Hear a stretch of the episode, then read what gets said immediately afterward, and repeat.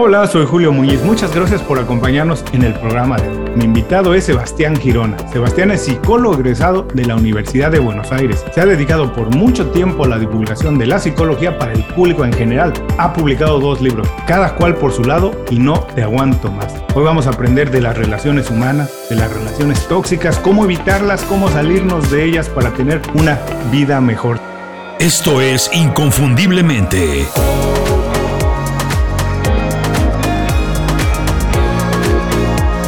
Sé extraordinario en lo que haces. Sebastián, muchas gracias por hacer tiempo para platicar con nosotros. Para quien no está muy familiarizado con tu trabajo y tu trayectoria, ¿nos puedes platicar brevemente cómo, a qué te has dedicado, qué es lo que has hecho y cómo has llegado al punto en el que te encuentras hoy. Hola Julio, muchas gracias a vos por, por, la invitación. Bueno, yo en los últimos, yo soy psicólogo clínico, me dedico a la atención en consultorio de pacientes adultos individuales y también de, pacientes, de parejas especializado en parejas y me he dedicado, además de mi consulta en estos últimos años, a la divulgación de temas de psicología para el público en general.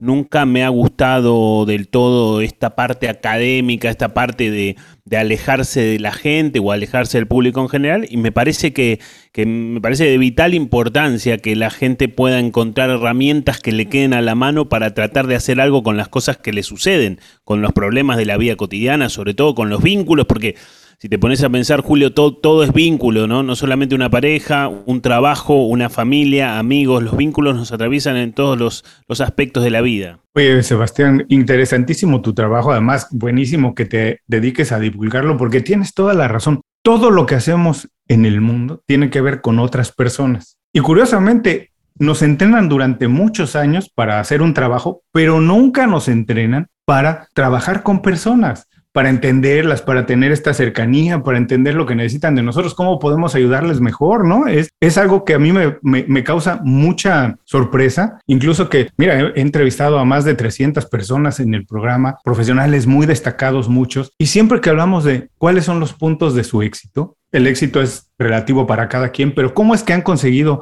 los logros más importantes para ellos, tienen que ver con esta habilidad de trabajar con alguien más, de entender esas cosas que nunca nos enseñan nunca nos enseñan en la escuela. En tu caso, ¿cómo fue que decidiste dedicarte a la psicología y específicamente a esto, a las relaciones? ¿Fue algo que nació en tu casa, viene de familia?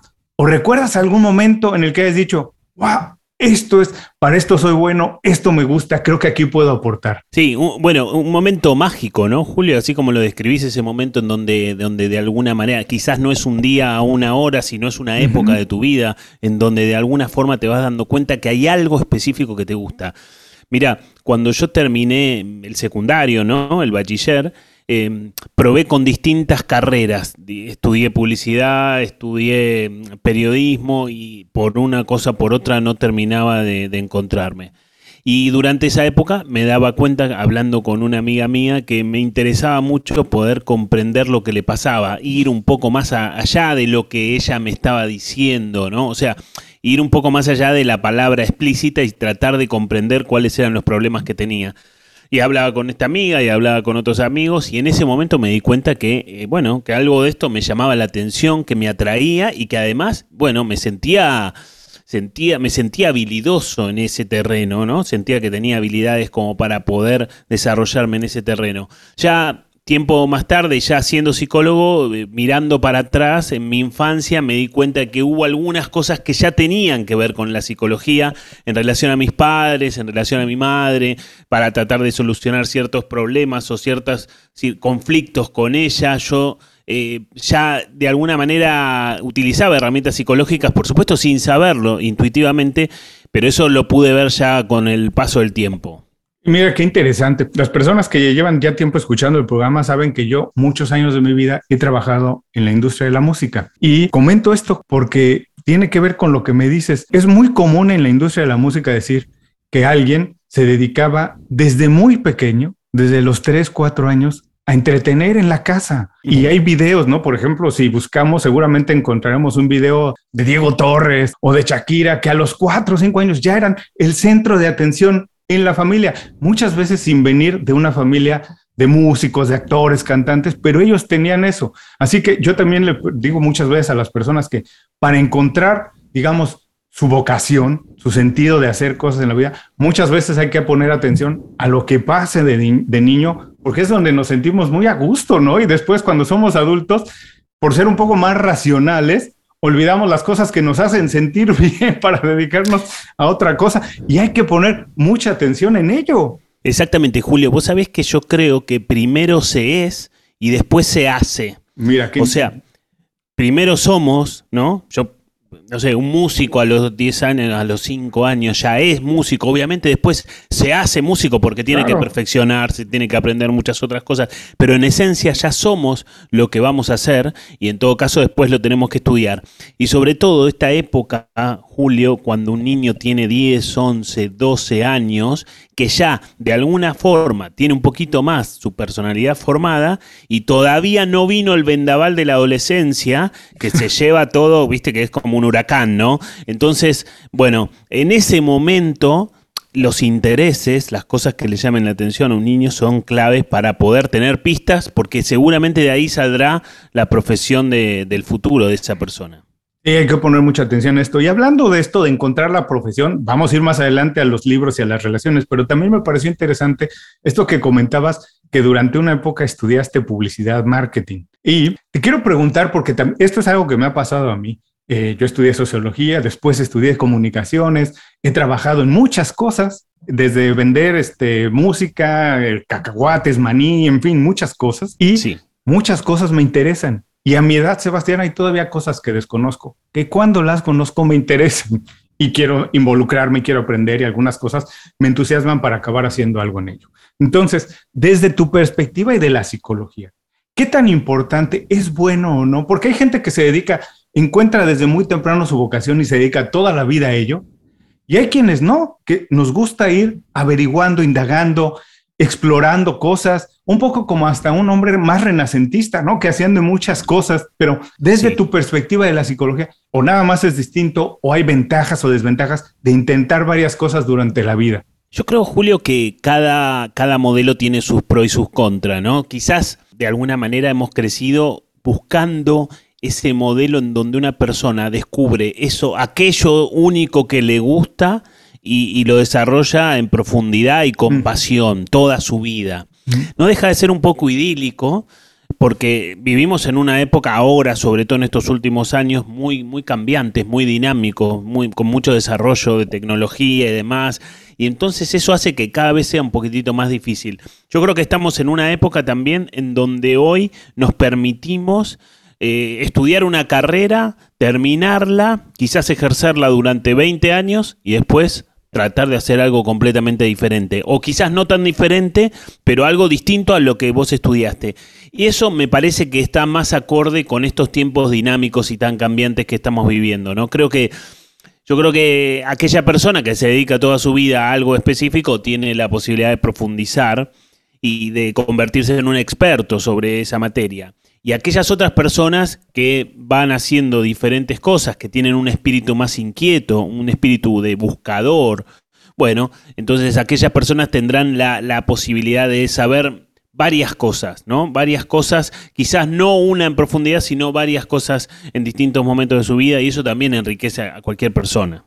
Y como dices, yo creo que todos somos distintos y unas cosas llenan a unos más que a otras. En mi caso, digo, me gusta explorar, pero también las personas, como dices, que profundizan en un tema, en una vocación o lo que sea, cuando profundizas en serio, te das cuenta de lo poco que llegas a conocer. En toda una vida, dedicarte toda una vida a estudiar una profesión, no alcanzas ni siquiera a rascar lo, fundamental. Así que también finalmente es un modelo válido y es un modelo muy atractivo para alguien, porque de verdad, si tú te dedicas, por decirte, a la historia, o eres abogado, y te dedicas toda la vida, o un médico, te dedicas toda la vida, te das cuenta de lo poco que alcanzas a saber de un terreno. Así que nunca te vas, nunca te vas a agotar, nunca se va a agotar el conocimiento, ¿no? Esto tiene mucho que ver con la educación. Y ahora, que tú que eres experto en psicología y en relaciones, ¿por qué nunca, por qué la educación, desde, desde, no sé, que desde que yo tengo uso de razón, no se dedica a esto? ¿Por qué no nos ayudan a aprender a relacionarnos? ¿Por qué es tan difícil? Realmente creo no sé si estoy equivocado, pero creo que lo único que aprendemos de relaciones cuando somos niños y adolescentes pasa casi por ósmosis viéndolo en la casa o en la televisión. Y hoy en día, desafortunadamente en las redes sociales, que digo desafortunadamente porque están en manos de gente que tiene récord histórico de malas relaciones, que han fundado compañías gigantes, pero ellos son los que hoy educan en términos de cómo nos relacionamos. Yo creo que eso todavía, todavía, Julio, al 2021, 2022, es una cuenta pendiente, ¿no? Porque todavía eh, no es masiva la educación en sentimientos y en, y en empatía en ningún colegio, ¿no? Entonces todavía sigue siendo una materia que, está pendiente. Eh, creo que, que la escuela, el colegio nos ha educado históricamente de la misma manera, evaluando una inteligencia intelectual que solamente la que se tiene en cuenta, cuando hoy también sabemos, Julio, en el mundo que hay distintos tipos de inteligencia, que está la inteligencia emocional, que está la inteligencia para hacer deportes, está la inteligencia para escribir, está la inteligencia para, para, bueno, para entender al otro. Bueno, esta sensibilidad que se requiere para poder empatizar, bueno, es una cuenta pendiente. Yo creo que en algún momento, y quizás no falte tanto, o cada vez falte menos, eh, va a empezar a ser una materia, ¿no? De cómo resolver un conflicto, o de cómo en una charla yo me doy cuenta de lo que le pasa al otro, de cómo salir de mí mismo, o sea, de cómo dejar de ser un poco egoísta durante un rato para poder eh, tratar de entender lo que le sucede al, al que está enfrente mío, ¿no? Y hoy en día que además nos relacionamos con más personas, hablamos más, estamos en contacto con personas incluso en otras partes del mundo, con otra manera de ver la vida, entender una simple manera, una entonación de pedirle algo a alguien puede hacer que un negocio cambie completamente, suceda o no, pero tiene que ver, regreso al punto, con la educación. Y pregunta, ahora los que somos adultos ya, que estamos en el campo laboral, nuestras relaciones personales y profesionales están destinadas un poco por lo que aprendimos de niño. Están un poco dirigidas por lo que ya aprendimos desde niño, lo que vimos, o cómo podemos, si es que eso es así, digamos, e, e, e, elevar nuestra inteligencia emocional, cómo podemos funcionar mejor, tanto con nuestra pareja como con nuestros compañeros de trabajo. Bueno, nuestra infancia nos marca en, en, grandes aspectos de nuestra vida, ¿no? Yo siempre digo una frase que me parece bastante gráfica, nosotros estamos empapados de nuestros padres, o sea, estamos mojados de los pies a la cabeza de nuestros padres porque nos han influido con sus cosas buenas y con sus cosas malas, y si estos padres manejaban los vínculos de manera positiva, bueno, quizás tengamos mayor ventaja, y si los manejaban de manera negativa, bueno, quizás también tengamos mayor desventaja, ¿no? Em, de hecho, la pareja de nuestros padres es la primera referencia de lo que es una pareja para un ser humano. Digamos, se lleven bien, se lleven mal, estén juntos, estén separados. Es la primera, eh, es la primera referencia en donde yo entiendo más o menos qué es una pareja. Como también mi padre es, bueno, entiendo yo que es un hombre, una mujer o que las personas que hagan los roles de mis padres, digamos, ¿no? No importa cuál sea el género. Y entonces a partir de ahí tenemos una marca muy profunda y muy, muy, muy grabada a fuego. Pero eso no quiere decir que nosotros no podamos hacer algo con eso, que nosotros estemos condenados a que lo que nos haya pasado en nuestra infancia tenga que ser nuestro destino. Sí creo que de grandes podemos empezar a tener distinta conciencia sobre los efectos y las virtudes de nuestros padres y tratar de, por supuesto, el desafío que tenemos todos en esta vida tomar las cosas positivas de nuestros padres y dejar atrás las cosas negativas. Por supuesto es algo fácil de decir, no tan fácil de hacer, pero, pero sí es la idea, Julio, la idea de poder eh, hacer algo distinto a veces a lo que hicieron nuestros padres con nosotros, sobre todo en aquellos aspectos que nos damos cuenta que no funcionaban como yo quería. Y, y en ese sentido, todavía y siempre que tengamos ganas, se puede trabajar en la personalidad de cada uno y poder hacer mejoras claras y concretas. Esto es muy curioso que dices de esto que acabas de decir ahora, que, que hacer las cosas de manera distinta a lo que yo quería, que a lo mejor cuando somos muy, cuando somos adolescentes, sobre todo creo, y la mayoría de todos en la adolescencia vivimos en casa de los papás, aunque nos dicen que es nuestra casa, es casa de los papás realmente, ¿cierto? Las reglas están impuestas por quien paga el techo donde uno duerme. Entonces vivimos en casas de los papás. Y hay muchas cosas cuando somos adolescentes que no nos gustan, que incluso sentimos que despreciamos y odiamos. Y cuando vamos envejeciendo, vamos creciendo, nos damos, empezamos a entender. Y a mí me pasa, Sebastián, ahora que muchas veces yo veo en mí cosas de mis papás que a lo mejor antes no me gustaban, pero que nunca tuve la conciencia de haber aprendido. hasta que las veo reflejadas en mí. Hasta que, y, cosas tan sencillas, desde yo siempre hablando con amigos, digo, hasta cómo se organizan las cosas en la cocina, desde ese, de cómo se organizan las cosas en la casa, cómo se empiezan a organizar. Es cosas que tú aprendiste sin darte cuenta y después muchas del comportamiento, efectivamente. Y cosas que, te digo, antes no nos gustaban y no sé cómo, por qué diablos, por qué mecanismo, se nos van metiendo en la cabeza y es, eh, como dices, es muy fácil a lo mejor a veces identificarlas, pero es muy difícil cambiar. ¿Hay alguna manera de hacerlo un poco más práctico, cambiar algo que no nos gusta? Bueno, eh, Julio, viste que yo creo que todo lo que vos decís tiene que ver con identificaciones, ¿no? Que nos somos un conjunto de miles y miles de identificaciones, no solamente de nuestra familia, sino de nuestras, de nuestros entornos, cuando éramos niños, de los amiguitos, cuando éramos chicos, etcétera. Y hay muchas cosas que están automatizadas y que las hacemos sin pensar. Con esto que vos decías, cómo organizar las cosas en la cocina. Eso ya lo haces porque te sale automático. Bueno, Quizás eso no te haga mal, quizás eso te haga bien, pero sobre todo en, las, en aquellas cosas que nos damos cuenta que hacemos automatizadamente y nos damos cuenta también que nos traen problemas, una de las herramientas más importantes que podemos tener en esta vida es poder cuestionar esos automatismos, ¿no? ¿Por qué tengo que hacer las cosas como las hacía mi padre? ¿Por qué las tengo que hacer como hacía mi madre? Hay muchas cosas que nos salen como, como sin pensarlo, ¿no? Porque están estas marcas de nuestra infancia y demás. Pero si podemos ser críticos, si podemos detenernos, primero ser conscientes de las cosas que no me gustan y después poder empezar a hacer un trabajo para criticar y cuestionar esos, esas actitudes de, la vida que ya son mías, que ya cuando uno es adulto ya son de uno, ya no son de nuestros padres, ya uno se tiene que hacer cargo de eso. Bueno, entonces si podemos empezar a cuestionar y tratar de hacer un trabajo conjunto, un trabajo que muchas veces se hace con un psicólogo, con una psicóloga además, por supuesto eso es una forma de poder revisarlo y no estar condenado a las cosas que nos pasaron cuando éramos chicos. Ahora que hablas de la automatización, eh, y el, precisamente este periodo que estamos eh, viviendo, vamos a decirle a las personas para, independientemente de cuándo escuchan esto, estamos grabando esto en noviembre de 2021. Hay personas que llevan un año, dos años más o menos, que han o vivido en encierro o en un ambiente distinto a como estaban acostumbrados el resto de la vida, y de trabajar y de tener relaciones de pareja casi de manera automática. Y de golpe y porrazo, como decimos los mexicanos, nos movieron ese ecosistema en el que también estábamos determinados y organizados. ¿Qué ha pasado, Sebastián, ahora con la pandemia?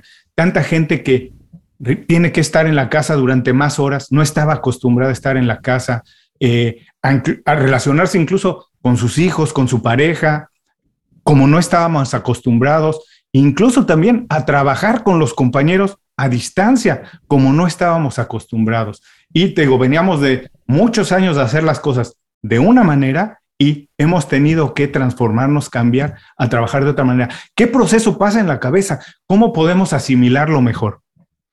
Bueno, Julio, yo creo que hemos tenido todos el desafío de desarrollar nuestras habilidades adaptativas. El ser humano siempre se adapta a cosas nuevas, pero hay personas que lo hacen más rápido y hay personas que tardan más tiempo.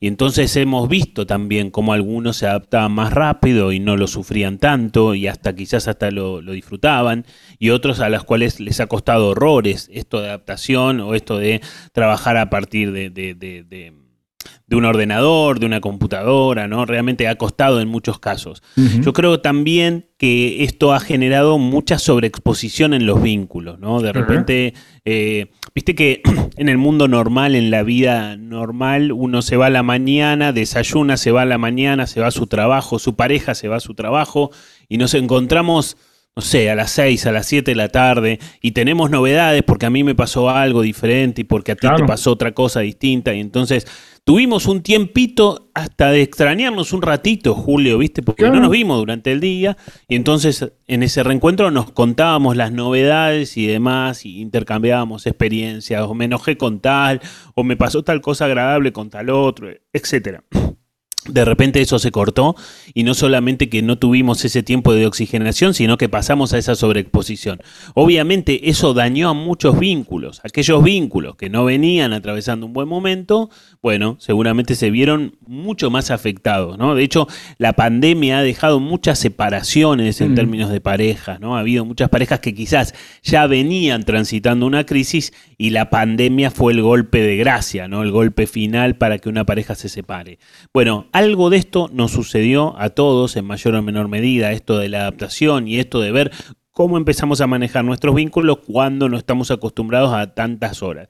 Y yo sabes que creo también, Julio, que hay algo más que es un poquito más silencioso que ha pasado también durante la pandemia, que es, viste que todos, todos jugamos Viste que el ser humano tiene una única certeza en esta vida, una, una sola, una sola. Hay muchas cosas que no sabemos, pero hay una sola que sí sabemos que nos vamos a morir, ¿no?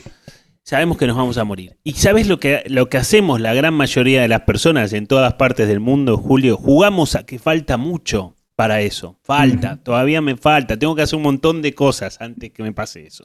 Por supuesto, es un juego, porque nadie sabe la fecha, pero jugamos a que tengo que estudiar una carrera, tengo que hacer un podcast, tengo que escribir un libro, tengo que eh, hacer mi trabajo, etcétera, etcétera con la esperanza de que cada vez falte más tiempo, ¿no? De que eso me quede bastante lejos. Y creo que durante la pandemia eso es una idea que se ha tocado, se ha trastocado, viste que no, no, no fue tan fácil jugar ese juego durante la pandemia, porque nos hemos enterado de muchas muertes, escuchamos muchas noticias todo el tiempo, que los contagios, que, que, que las muertes en tal país, que en tal otro y demás.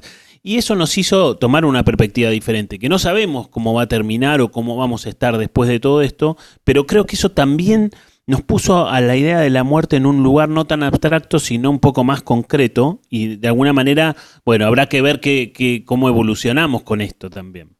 Ahora, esto que dices me recuerda mucho a lo que decía Steve Jobs, que él dice, decía que le transformó la vida pensar así de esta manera la muerte, porque a partir de eso, él decía, era, e, es muy famoso que era eh, muy exigente en su trabajo y con las personas con las que trabajaba y buscaba no la perfección, la excelencia, porque la perfección creo que no existe, la excelencia sí, y, pero era muy, muy meticuloso y exigente. Y él decía, porque pensando a partir de la muerte, sé que tengo que aprovechar cada minuto de mi vida al máximo. Bueno, finalmente murió muy joven, pero lo que hizo en los años que vivió es impresionante. Y él decía, mucho tiempo lo dijo que era a partir de pensar de esa manera la muerte, ¿no? Como tú dices, no es un juego, está ahí, bueno, eh, no hay que, no es para paralizarnos, es más bien para tomarlo como un punto, a lo mejor como decía Steve Jobs, eh, hay que pensar de atrás para adelante y los momentos que me quedan, disfrutarlos más. Ahora, en términos de la adaptación que nos platicas, en, para, para, en términos profesionales, lo que estamos viviendo parece ser que es el inicio. No vamos a regresar a cómo eran las cosas en 2020. Algunas cosas se ajustarán.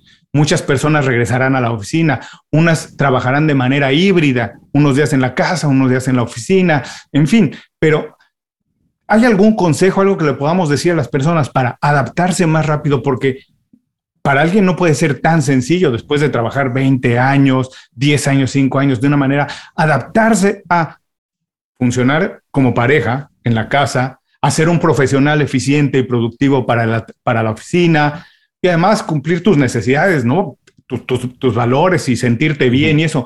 ¿Hay algún consejo de cómo podamos a la gente decirle, ojo con esto, a partir de esto, pon más atención aquí o intenta hacer estos ejercicios, alguna lectura, algo que le podamos recomendar a las personas? Yo creo, Julio, que eso es tan particular de cada uno, ¿no? Porque alguno encontrará una herramienta que le sirva y otro encontrará una completamente diferente. Quizás una herramienta te sirve mucho a, ti y no me sirve a mí. Yo creo que el, consejo más, más valioso es poder respetar los tiempos de cada uno, ¿no? Poder respetar que mi cambio a mí me lleva más que el tuyo o menos que el tuyo, pero que mis tiempos son estos, que yo, pero que sin que esto signifique relajarme y dormirme, ¿no? Sin que esto signifique que yo, bueno, mi cambio lo voy a hacer dentro de tres años. No, el cambio lo tengo que hacer ahora, pero sí me parece que es interesante poder respetar nuestros tiempos, porque si yo me condiciona que yo tengo que cambiar tan rápido como lo hiciste tú, entonces corro el riesgo de frustrarme, porque mis tiempos no necesariamente van a ser los tuyos. Quizás vos cambiaste en tres meses y te adaptaste rápidamente al ordenador, etcétera, etcétera, y quizás a mí me lleva el doble. Y eso depende de cada uno, de cada personalidad, de cada, de cada historia, de cada forma de vida y demás. Entonces me parece que lo mejor es poder respetar los tiempos de cada uno sin que eso signifique dormirse en los laureles, como se dice en Argentina habitualmente. ¿no? Claro, la, transformación no tiene que ser para todo el mundo a la misma velocidad. Ahora, quiero regresar a esto que nos comentabas, que parece ser que hubo una crisis o hay una crisis de separaciones a partir de la pandemia, de que los roles han cambiado un poquito. Eh, y quiero saber si... Eh, esto lo que puso en descubierto es que a lo mejor muchos teníamos o tienen o tienen o eh, una relación medianamente o muy tóxica, pero no se atrevía a mencionar y ahora pues es casi inevitable asumirla, afrontarla. Bueno, sí, las relaciones tóxicas yo creo que, de alguna manera, no, te, voy a decir que abundan, pero que las personas tienen muchas probabilidades. Creo que hasta determinada edad de la vida, hasta los 30 años, tenemos más posibilidades de tener relaciones tóxicas. Después de eso, de esa. digo, por supuesto, no es una regla exacta lo que te estoy diciendo, pero es una referencia. Creo que después de esa edad tenemos menos probabilidades porque nos han pasado cosas, porque hemos vivido y porque hemos tenido experiencias y demás. Y ahí estamos un poco más alertas de sobre con quién nos relacionamos y con quién no. Pero las relaciones tóxicas, sobre todo desde que son nombradas, hoy tienen un nombre, ¿no? Y ese nombre ayudan a visibilizar. Antes quizás se les decía de otra manera o antes quizás no tenían un nombre específico, pero a partir de eso somos conscientes de que podemos caer en una relación tóxica con toda la dinámica que tiene, ¿no? Porque tiene una dinámica muy adictiva. Viste que se sabe desde hace mucho tiempo que los seres humanos no solamente podemos tener una adicción a una sustancia tóxica, sino que podemos tener también una adicción con el trabajo, con personas, con distintos elementos de nuestra vida cotidiana. Bueno, una relación tóxica suele tener este condicionamiento de, dependencia emocional, de adicción también. Oye, curioso, eh, eh, también se me ocurre preguntarte, y tiene que ver con las relaciones y con el trabajo y con el momento que estamos viviendo, porque siento que también al mismo tiempo que hay más o menos esta crisis de separaciones y eso, me parece, o por lo menos en un círculo más o menos cercano, siento que hay casi una, una, crisis de soledad. Eh, pero creo yo, la asocio mucho al ritmo de trabajo que tenemos hoy y de que hoy se celebra la idea de estar ocupado todo el tiempo, se celebra la idea de estar en muchos proyectos, se celebra el éxito como nos hacen creer que debemos tenerlo, ¿cierto? De tener, acumular mucha riqueza, acumular muchas cosas. Y eso se convierte en una prioridad. Y a personas que entran, digamos, a la, etapa de adulto un adulto joven, le cuesta mucho trabajo, Sebastián, ahora encontrar tal vez una segunda pareja, reiniciar una vida, encontrar una pareja. Siento que hay una crisis de soledad, de que cuesta trabajo relacionarnos y creo, no sé si tú lo puedes, eh, eh, nos puedes dar tu punto de vista desde la psicología, si esto tiene que ver con el ritmo de trabajo que tenemos hoy en día. Yo coincido, Julio, con tu mirada, creo que hoy se valora, viste que cuando yo era un niño, cuando seguramente tú también lo eras, eh, se valoraba que una, em, que una persona trabajara en una misma empresa 20 años, 30 años, que empiece y termine en esa empresa. Hoy eso no, primero no es valorado y hasta quizás hasta puede ser sinónimo de fracaso. Hoy se valora esto, ¿no? Bueno, estuve dos años en tal lugar y estuve dos años en tal otro y fui saltando de lugar en lugar porque ahí se supone que yo fui adquiriendo mayor experiencia y demás. Yo creo que vivimos en un mundo en donde todo es muy individualista. El, el, riesgo o el exceso es este que vos estabas diciendo, ¿no? La soledad de tan individuales que nos terminamos sintiendo o que vivimos, tenemos muchas probabilidades de sentirnos solos. ¿no? Hay muchas cosas que están planteadas hoy en términos de, de, cosas que son para ti solamente, pero que no, muchas parejas también terminan formadas por un vos y yo y no por un nosotros, ¿no? Por, Y entonces eso hace que no podamos terminar de armar un vínculo que nos haga bien o que sea un poquitito más, que, que, vaya más allá de nuestras individualidades. Bueno, eso es un problema, creo que es un mal de esta época, creo que es una, esto quizás hasta sea una epidemia, ¿no? Ese individualismo y ese, y ese egoísmo que circula por las sociedades. Quiero recordarles que estoy platicando con Sebastián Girón, autor de No te aguanto más. Es un libro que además hay que recomendarlo. El momento en que estamos viendo vale mucho la pena entender cómo nos relacionamos. Sabes, hay un concepto en el libro que me gustó mucho, Sebastián, si puedes profundizar un poco en esto, que tiene que ver con esto también de la soledad y las relaciones. El, el concepto del fondo, lo llamas el, el, fondo de reserva emocional, ¿cierto? ¿Nos puedes hablar un poco de esto? Es, es algo que podemos nosotros como ir formando en nuestra vida, es como hacer una, una caja de ahorro de emociones para después eh, asignarla de acuerdo a nuestras relaciones. Exactamente. Bueno, en el libro está planteado en términos de las parejas, ¿no? Las parejas van, pero también es, es cierto que es extensivo a las personas individualmente.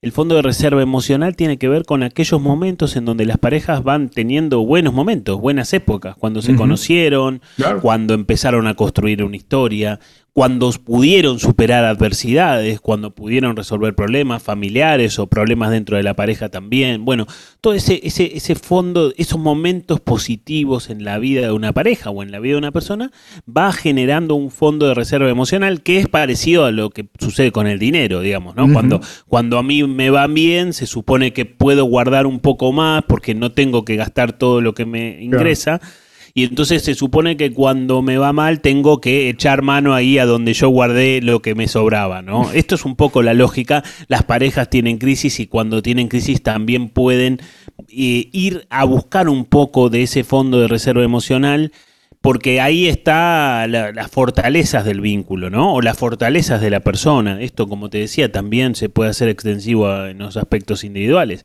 Y entonces, cuando yo tengo un problema, puedo ir a recordar que el tal año de mi vida tuve un problema, aunque no haya sido parecido, y lo pude resolver porque utilicé la paciencia, porque utilicé la estrategia, porque utilicé mis habilidades sociales o como haya sido o lo que haya utilizado en aquel momento de mi vida y eso me va a dar confianza para resolver el problema que tengo hoy. Creo que eso está bueno pensarlo y quizás está bueno visibilizar ese fondo de reserva emocional que todos tenemos que quizás no todos sabemos que lo tenemos. pero aprovecho, ¿cómo podemos visualizarlo? ¿Cómo podemos decirle a las personas, ojo, tienes fondo de reserva emocional y te puedes dar cuenta de esta manera?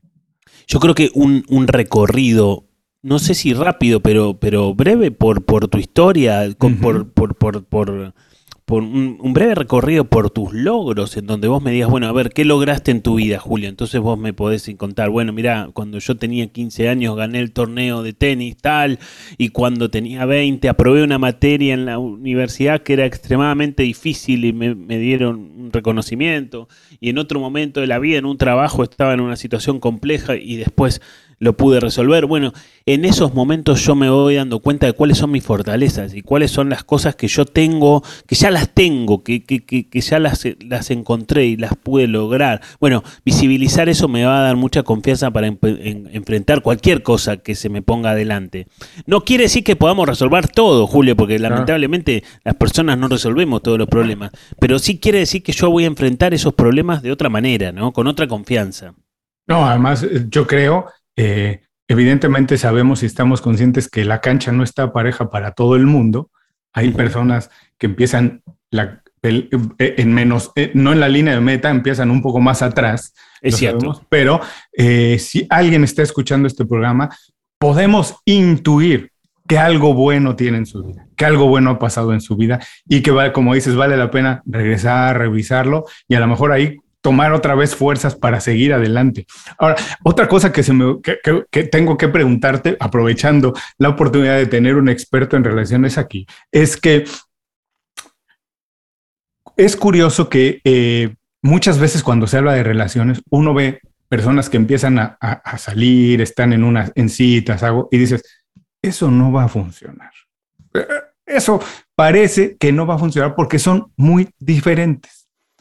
Pero curiosamente, hay otras cosas en la vida donde los opuestos se atraen mucho y funcionan muy bien y hacen buenos equipos. Pero en relaciones personales no siempre es así. Pero Es cierto, deberíamos ver nuestras relaciones como cómo relacionarnos con gente que piensan más como nosotros, que tienen más nuestro background, nuestra historia, nuestros ideales, nuestros valores, o también intentar algo que a lo mejor alguien que nos traiga otro punto de vista, que nos agregue. Yo creo que las dos cosas son fundamentales, Julio. Las dos cosas son igual de importantes. Mira, yo creo que las coincidencias son importantísimas a la hora de conocer a una persona, ¿no? Entonces yo te cuento, Julio, que conocí a una chica y que le gusta ir al teatro como me gusta a mí y que le gusta el cine como me gusta a mí y entonces estamos saliendo y estamos compartiendo y la verdad que la pasamos muy bien. Pero también serán extremadamente importantes las diferencias, porque las vamos a tener. Por más que haya muchas coincidencias, vamos a tener diferencias. Yo siempre digo que las parejas tienen que aprender a pelearse aprender a pelearse, porque como las parejas están formadas por personas diferentes y estas personas diferentes tienen diferencias, más tarde o más temprano esas diferencias van a aparecer y entonces nos vamos a pelear, vamos a discutir, va a haber conflictos en nuestra pareja. Quizás haya pocos, quizás haya muchos, dependerá, pero digo, entonces la posibilidad de gestionar esas diferencias es la, la oportunidad de poder enriquecerme. Porque quizás al tiempo yo te cuento que esa chica con la que yo empecé a salir, que le gustaba el cine y el teatro, también le gusta ir a bailar salsa. Y a mí no me gusta para nada, pero resulta que le fui encontrando un poco el gusto a eso, le fui encontrando un poco la gracia y ahora me, no te digo que me vuelvo loco, pero, pero que de alguna manera me, me, puedo enganchar un poco. Y entonces en ese caso yo me enriquecí. Yo creo que siempre en cualquier ámbito de la vida las cosas se pueden ver como un riesgo o como una oportunidad. Mm. Y, las y las diferencias entran dentro de esa categoría. Las diferencias que yo tengo con mi pareja o las diferencias que yo tenga con una persona con la que trabajo cotidianamente, lo puedo ver como un riesgo o como una oportunidad. Como un riesgo me va a generar un problema y, va a ser cada vez más, más, más distancia entre nosotros. Como una oportunidad yo me puedo enriquecer de lo que al otro le gusta y a mí no me gusta. Y entonces es ahí a donde podemos, bueno, generar otro tipo de vínculo, ¿no? Bien, es curioso, no quiero, eh, porque no soy experto y no quiero decir que las relaciones personales funcionan un poco como las relaciones laborales, pero yo en algunas épocas de mi vida, Sebastián, he trabajado en compañías donde no todas las cosas me gustan. De hecho, donde por las cosas que a mí me gustan y mis valores y lo que represento y lo que es importante para mí, parecería difícil que trabajara en esas compañías, pero le he encontrado gusto. Y algunas veces ha salido bien, algunas veces ha salido no tan bien, pero curiosamente en todas he tenido buenas experiencias, en todas he conocido gente maravillosa con la que hoy soy amigo y colaboramos en otras cosas, a pesar de que a lo mejor en ese trabajo no fue el mejor momento. Así que digo, no quiero comparar las relaciones personales con las relaciones laborales, pero lo que sí creo que es esto que tú dices, el enfoque de que las cosas se pueden ver como un reto o como una oportunidad siempre.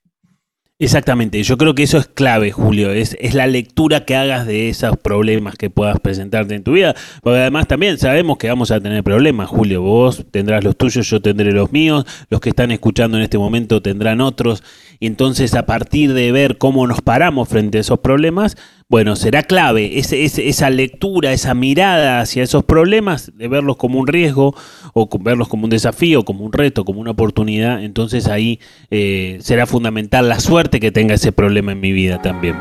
Visita inconfundiblemente.com. Todo lo que necesitas para destacar en lo que haces en un solo lugar.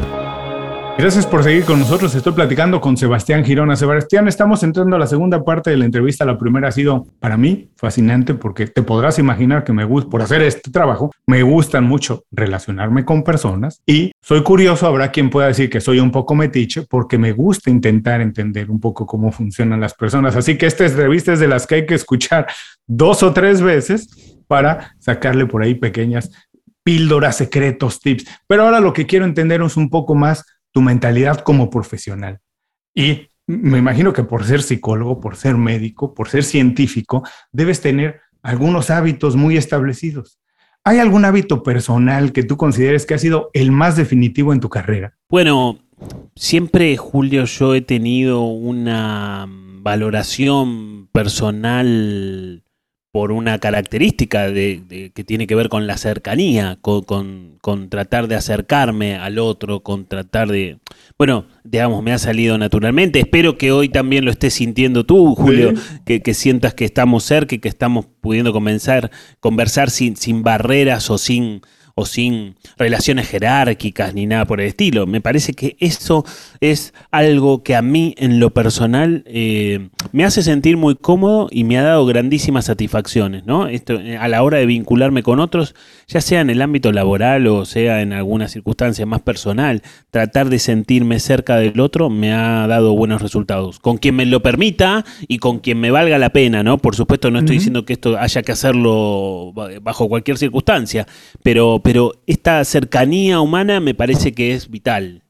Fíjate que eh, no solamente lo siento yo, seguramente lo sentirán las personas que están viendo esto, pero nunca nadie me lo había mencionado como un hábito y tienes toda la razón, vale la pena sentir que tiene uno esa capacidad y necesidad de conectar muy bien con las personas, porque lo hablábamos en otro momento, es eh, eh, el éxito de profesional y personal, pues pasa por eso. Nada de lo que aprendemos en la universidad técnico, Nada funciona a menos que tengamos esta habilidad de conectar con las otras personas. Ahora, para todos, les voy a contar rápidamente un secreto de Sebastián. Sebastián tiene muy poco de haberse mudado de Buenos Aires a vivir a Barcelona. Seguramente se está adaptando. Y quiero preguntarte esto, si nos puedes comentar, ¿hay algo que después de la pandemia estés haciendo diferente en tu trabajo para hacerlo mejor?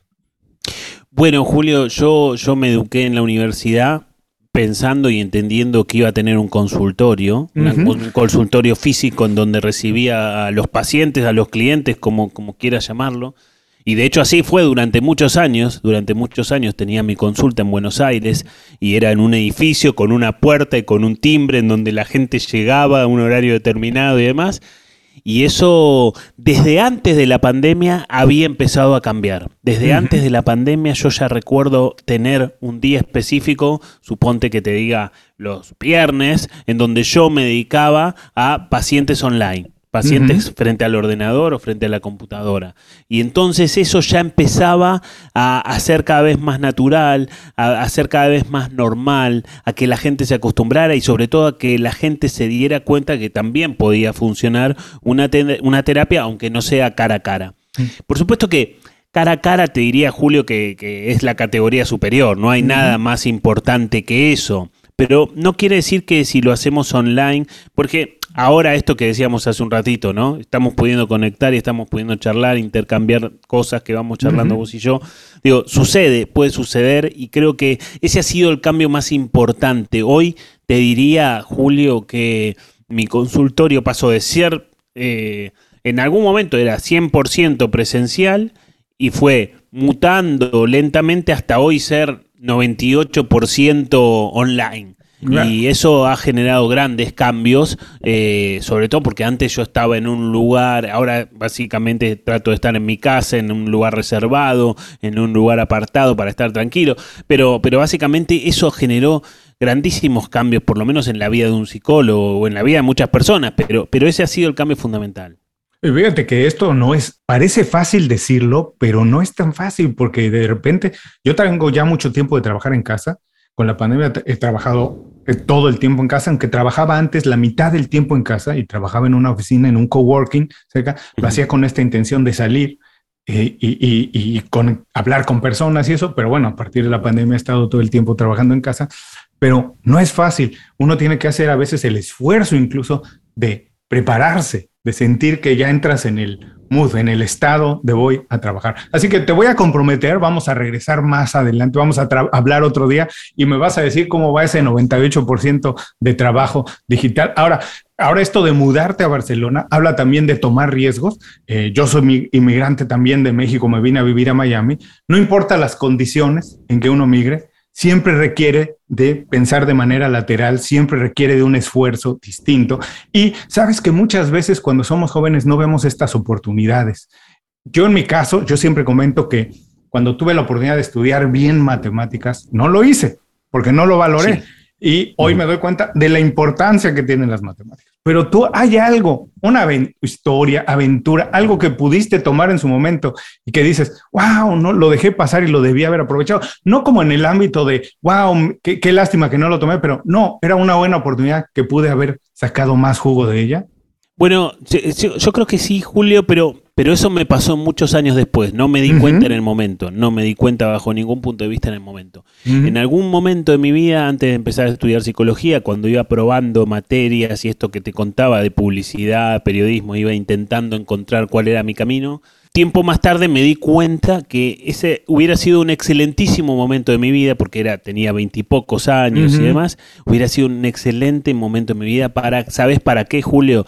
Para ir a Barcelona a vivir. Yo ya quería hacerlo, quería hacerlo cuando era muy chico. Tengo una historia en relación a mi padre, a mi abuelo, mi abuelo era catalán también. Bueno, varias cosas que estaban relacionadas con eso y, ya cuando esa etapa ya había pasado, esa etapa de búsqueda había pasado, dije, pero ¿por qué no me fui en ese momento? Si tenía el dinero para hacerlo, si tenía la oportunidad y demás. Bueno, ese era el momento. Bueno, resultó ser que no era el único momento de la vida, llegó más tarde y llegó por otro camino y bajo otras circunstancias, pero bueno, en, aquel momento yo tenía como, como esa inquietud que, bueno, hoy aquí estoy, digamos. ¿no? Bueno, y sabes, esta pregunta tiene esta intención de decirle a las personas, a mí me ha pasado que me doy años después cuenta de cosas que, como dices, debí haber hecho en ese momento. Y muchas veces no las hacemos porque creemos que no estamos listos. Y digo que las oportunidades hay que tomarlas exactamente cuando no estamos listos, cuando hay espacio en los zapatos para crecer. Porque si uno toma las oportunidades cuando llena los zapatos, pues no creces. Y a mí me han pasado muchas, en repetidas ocasiones, y digo, wow, ¿por qué no empecé esto antes? ¿Por qué no hice esto mucho antes? Después lo acaba uno haciendo, pero, y está bien, se vive de otra manera, pero eh, el chiste es hacerlo cuando, en cualquier momento, cuando uno lo siente. Ahora, estamos casi a punto de terminar, así que empiezan las preguntas más relajadas. Empiezan las preguntas más fáciles. Esta es muy sencilla, aunque es un poco tramposa. Por favor, Sebastián, dinos, ¿qué estás viendo? ¿Qué estás leyendo? ¿Qué estás escuchando que nos puedas recomendar para que las personas lo puedan utilizar como una fuente, ya sea de información o de inspiración? Bueno, mira, estoy eh, leyendo un libro de un autor argentino que se llama Eduardo Sacheri, em, que ha sido un autor que ha sido llevado al cine en distintas oportunidades. Hay un libro que él escribió hace relativamente pocos años que se llama La Noche de la Usina, que habla sobre un conflicto en Argentina en el 2001, la crisis y demás. Y, ese libro es extremadamente rico, sobre todo porque Sacheri es un autor que hace especial hincapié en los vínculos y logra transmitir como camaradería como grupos que se hacen amigos en función de una tarea específica y demás y logran llevar a cabo aquello, tareas en general difíciles, tareas complejas y demás. Este libro habla sobre eso y me parece que es exquisito. Eh, bueno, recomiendo, por supuesto, Sacheri. Mucha gente que está escuchando este podcast está, seguramente lo conoce ya, pero, pero es, es muy, muy valioso para mi gusto. No se preocupen si ahora están haciendo ejercicios, si están haciendo alguna otra cosa y no pueden tomar nota. No se preocupen, regresen más tarde a las notas de este programa y les dejaremos el enlace directo a la recomendación de Sebastián, que suena de verdad atractivo. La prosa y la literatura latinoamericana no tienen comparación. Yo siempre recomiendo que nos acerquemos y regresemos a ella porque cuando los leemos no estamos listos para entenderlos, así que regresemos siempre para leerlos una y otra vez. Y eh, rápido, Sebastián, si se te ocurre, ¿hay algo en redes sociales que estés siguiendo, que nos puedas recomendar? Cuentas que valga la pena que las personas que nos escuchan sigan, eh, para no estar todo el tiempo, como decíamos, siguiendo cosas que lo único que hacen es llenarnos de estrés yo te soy sincero, Julio, no tengo mucha, o sea, no soy tanto de red social, ¿eh? lo utilizo como en forma muy, muy informativa, me cuesta, me cuesta todavía, quizás soy más de otra época y no, no encuentro, sí suelo eh, seguir eh, algunas eh, cuentas durante un tiempo y después las dejo de seguir, muchas que tienen que ver con ciudades que me llaman la atención o con experiencias, pero no tengo algo que decirte, bueno, tal me parece fantástica por tal cosa. Hay algunas redes sociales que me parecen muy informativas, viste, esas que, que con gráficos te cuentan algún problema del momento, esas me parecen bastante ilustrativas, pero, pero no es que tenga alguna preferida. Yo hago lo que tú, yo sigo mucho eh, cuentas que tienen que ver con ciudades, ciudades que me gustaría ir, que fin, al, al tiempo planeo ir y que algunas he tenido la oportunidad de ir, pero me encanta despertar la mañana y después ya de desayunar, ver eso. Me gusta ver redes sociales que me llenen de cosas que quiero hacer, no lo otro. Ahora, como sabes, Sebastián, el programa se llama Inconfundiblemente. Me gustaría saber qué o por qué Sebastián Girona es inconfundible. Bueno, yo te diría, mm, Julio, que mm, en esto de divulgar temas de psicología, siempre trato de que la persona lo pueda entender, ¿no? De que puedan ser conceptos que puedan bajar a la tierra y que no queden abstractos y, raros, y trato de hablar con palabras de la vida cotidiana. Em, yo intento ser inconfundible por esta cercanía de la que te hablaba hace un ratito, y también intento ser inconfundible por... Em, por tratar de encontrar formas de explicarte eh, algunos conceptos psicológicos que te queden cercanas, que te queden cómodas, que no te resulten ni distantes ni ajenas, sino que, bueno, a veces cuando hay algún, algún algún concepto psicológico, por ejemplo, ¿no? Yo digo siempre, bueno, el enamoramiento, el enamoramiento es mentiroso, ¿no? Pues enamoramiento. Bueno, siempre trato de encontrar estas vueltas que tienen que ver con la forma de decir las cosas para que puedan quedarte cómodas y, te hagan pensar sin que sean eh, conceptos complejos y difíciles y abstractos y lejanos.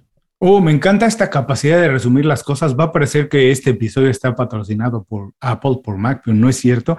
Y esa era otra característica que tenía Steve Jobs, que él decía que la máxima sofisticación es la sencillez. Por eso insistía tanto en quítenle el botón de entrada, quítenle el botón de encendido. Ahí vamos a diseñar estos con menos hoyos, con menos botones. Hay que hacerlo lo más sencillo posible, porque eso lo hace más, es más complicado hacer algo sencillo, es mucho más sofisticado. Ahora, las personas ya nos vieron y nos escucharon por algún momento, pero si tienes la oportunidad, Sebastián, de que se queden con una idea, con un pensamiento, con un concepto de esta conversación, ¿con qué te gustaría que se queden? Bueno, me gustaría que, se puedan quedar con esto de poder... Eh, recalcular algunos aspectos de su vida a partir de la pandemia, ¿no? Creo que mismo también lo que te he contado acerca de mi experiencia de vivir en Barcelona, también creo que si no hubiera habido pandemia, creo que no hubiera sido. y creo que fue una decisión y esto de tomar riesgos creo que esta lógica de tomar riesgo, creo que si bien parecería ser un momento muy raro para hacerlo, creo que es un excelente momento también al mismo tiempo para hacerlo. Este tiempo donde las cosas se están reacomodando, donde el mundo se está reacomodando, creo que es un excelente eh, momento para poder tomar esa oportunidad de eso que quisiste hacer o que no sabías cómo, que, siempre lo quisiste hacer y no sabías cómo hacerlo. Bueno, creo que ese, este es un momento para eso. No estoy invitando a que nadie haga algo de manera impulsiva, pero sí que lo pueda planear, que pueda hacer una estrategia y que lo pueda diseñar para poder llevarlo adelante. Buenísimo. Antes de irnos, dinos, ¿dónde podemos saber más de ti, de tu trabajo, de los libros que has publicado? ¿Dónde vamos para saber lo que estás haciendo y publicando?